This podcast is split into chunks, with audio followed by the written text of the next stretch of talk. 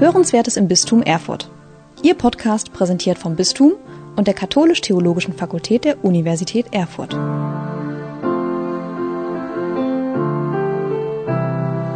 Herzlich willkommen zum Auftakt unserer Sommerreihe 2023 mit dem Titel Gemeinde Andersdenken. In dieser möchten wir einige Gemeinden im Bistum Erfurt näher unter die Lupe nehmen, die sich durch neue Modelle insbesondere der Leitung auszeichnen. Und den Auftakt machen wir mit der Pfarrei St. Joseph.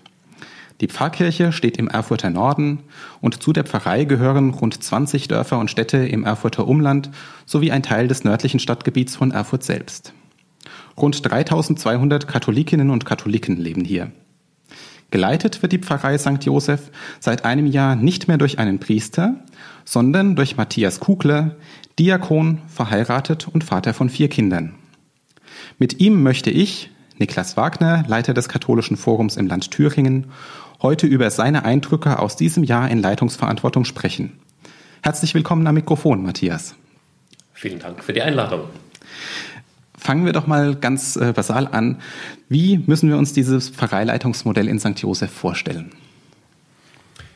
Ja, ähm, ich fange einmal mit dem Kirchenrechtlichen an, das da die Grundlage äh, bildet. Ähm, da ist der Kanon 517.2 der entscheidende, auf den der Bezug äh, genommen wird.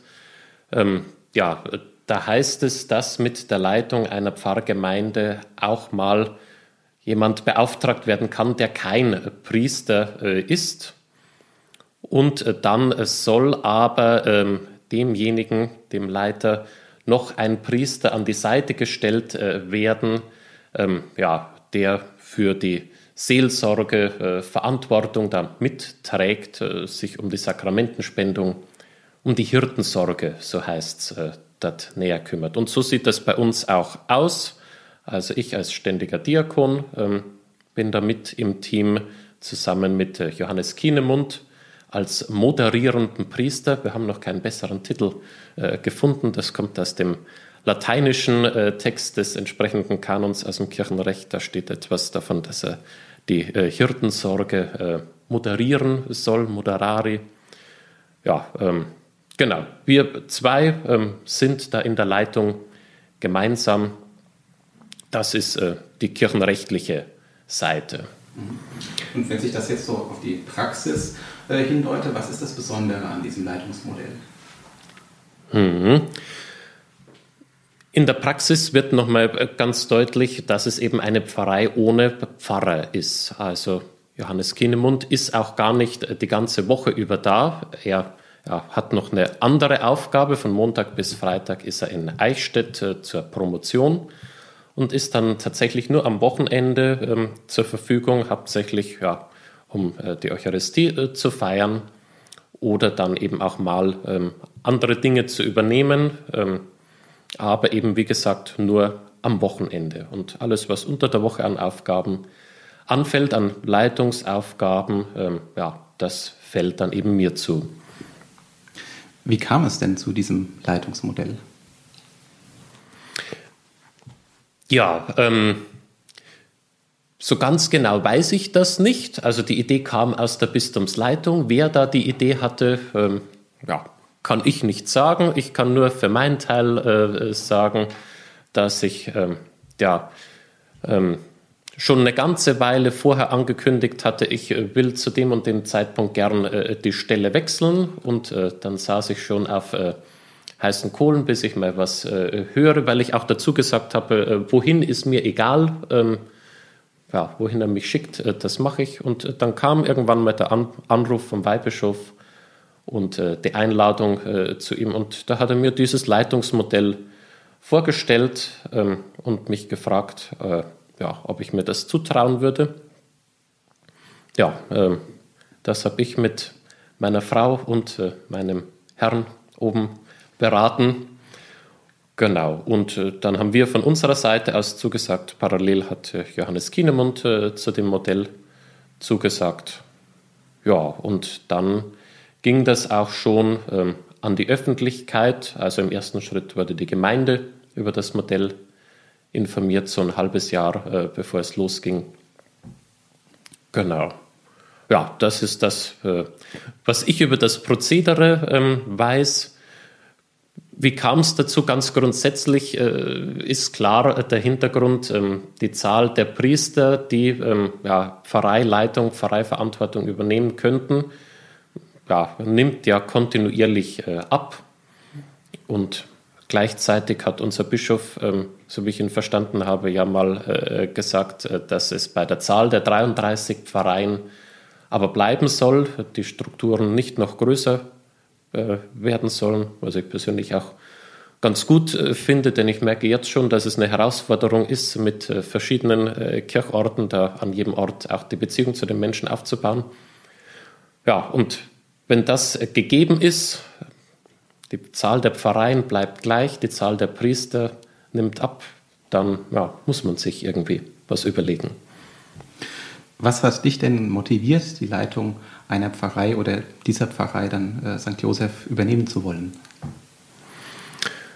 Ha, ähm, na, es war eher so, wie ich das gerade schon angedeutet äh, habe. Ähm, ich war äh, zehn Jahre zuvor ähm, in der Pfarrei äh, Saalfeld und ja, dann haben wir für uns in der Familie gesagt, zu dem und dem Zeitpunkt wäre ein guter Zeitpunkt für einen Stellenwechsel, der sowieso irgendwann kommen würde.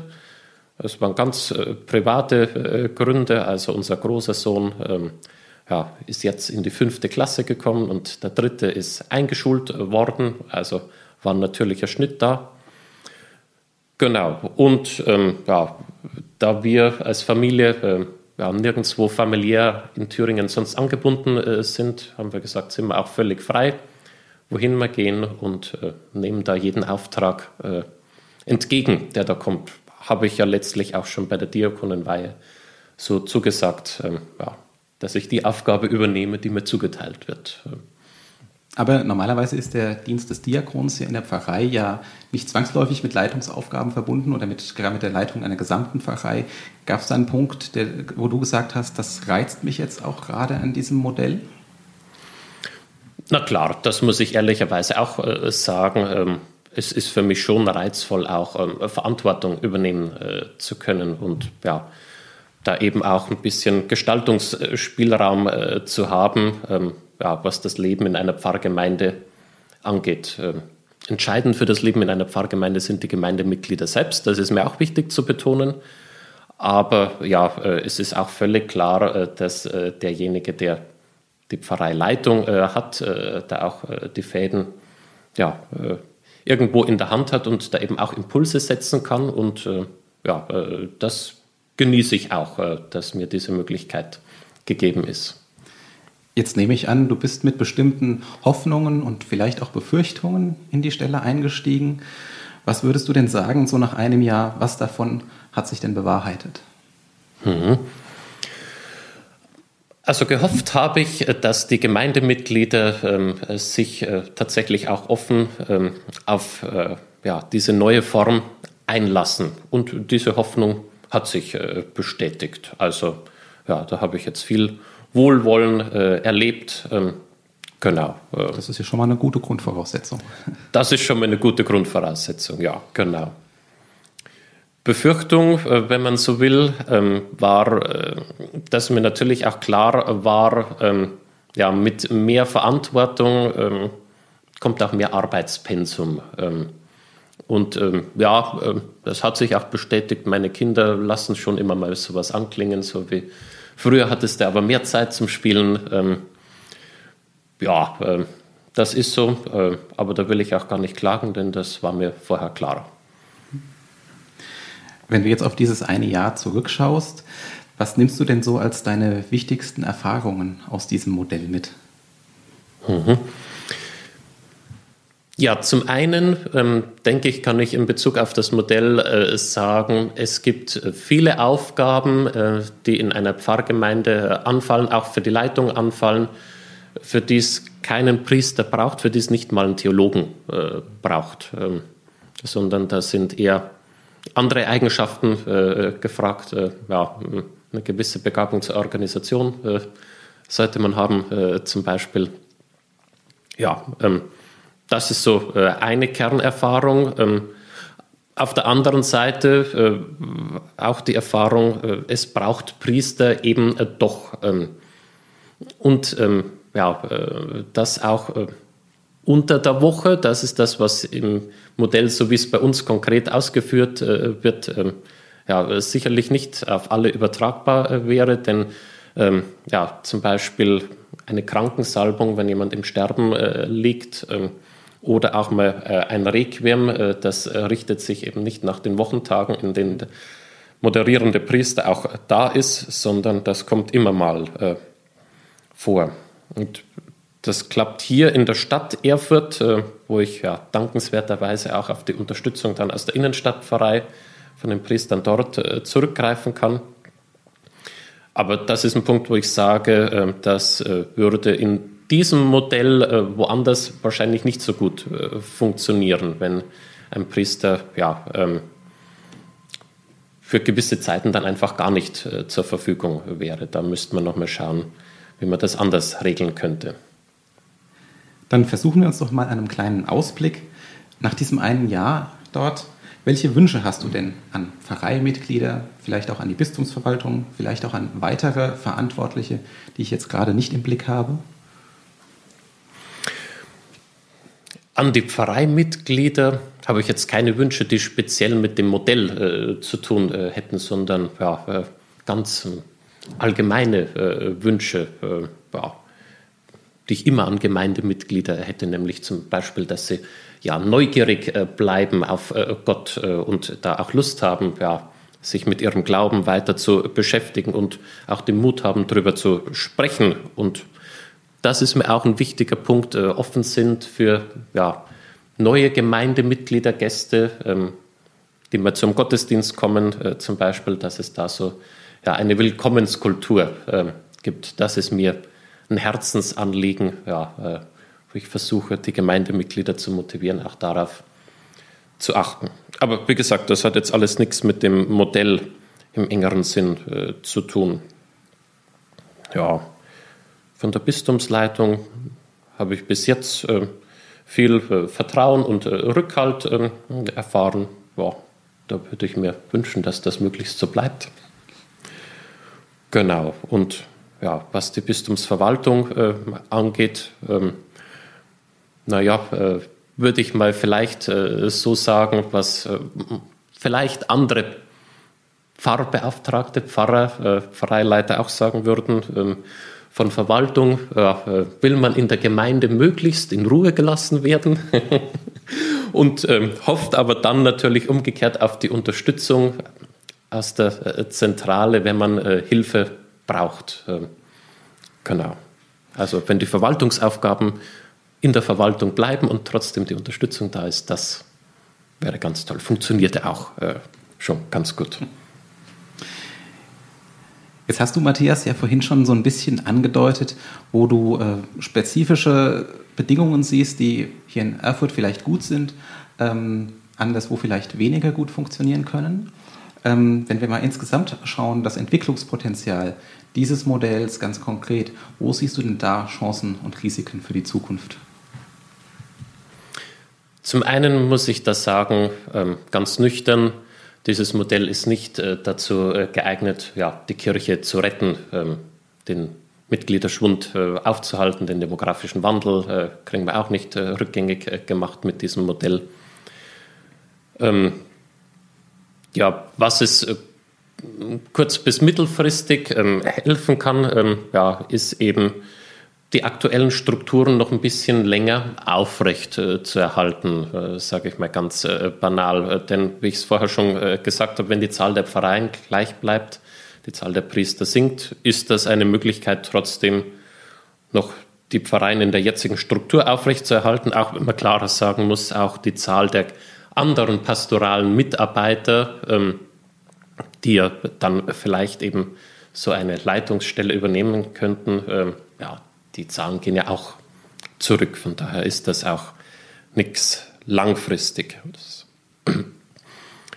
Ja, ähm, aber vielleicht kann das Modell noch äh, zu etwas Zweitem einen Beitrag äh, leisten. Das wäre so meine Hoffnung, ähm, nämlich ja für so einen gewissen Mentalitätswandel ähm, zumindest einen Beitrag äh, zu leisten. ich sag's mal, überspitzten Mentalitätswandel weg von ja, einer klerikalistischen Versorgungsmentalität nach dem Motto, ach, solange wir noch einen Pfarrer haben, da geht das oder der Pfarrer wird's schon richten. Ähm, und hin zu einer Einstellung, ähm, ja, wo auch zum Ausdruck kommt, nein, wenn mir der Glaube wichtig ist, wenn mir die Kirche, die Gemeinde vor Ort äh, wichtig ist, dann muss ich schon auch selber was dafür tun. Ähm, dann ja, reicht es nicht, die Kinder zum Religionsunterricht und zur RKW zu schicken, sondern ja, dann äh, spielt eine ganz zentrale Rolle, was mache ich zu Hause religiöses mit meinen Kindern, dass ich auch mit ihnen bete und über den Glauben spreche. Und wenn ich Gottesdienst feiern will, dann muss ich mich auch selber irgendwie einbringen. Da gibt es ja die verschiedensten Möglichkeiten, angefangen vom Küster bis zum Lektor und äh, Diakonatshelfer. Also kurz gesagt, äh, dass da einfach ein Perspektivenwechsel ähm, in unserer Kirche einkehrt, der, glaube ich, da ganz notwendig ist, dass man nicht sagt, ähm, na, Kirche und Glaube, das ist was, was den Professionellen vorbehalten ist, sondern das ist was, was mir selber wichtig ist und wo ich auch selber dafür Sorge äh, trage, dass das ja, in die Zukunft weitergetragen wird. Ganz herzlichen Dank, Matthias, für das Gespräch. Bitte, gern, war mir eine Freude. Liebe Interessierte, ich weise Sie noch auf die nächste Episode unserer Reihe Gemeinde Andersdenken hin. In zwei Wochen spricht mein Kollege Matthias Hülfenhaus mit dem Leitungsteam der Pfarrei St. Elisabeth in Arnstadt. Bis dahin wünsche ich Ihnen einen schönen Sommer. Bleiben Sie uns gewogen.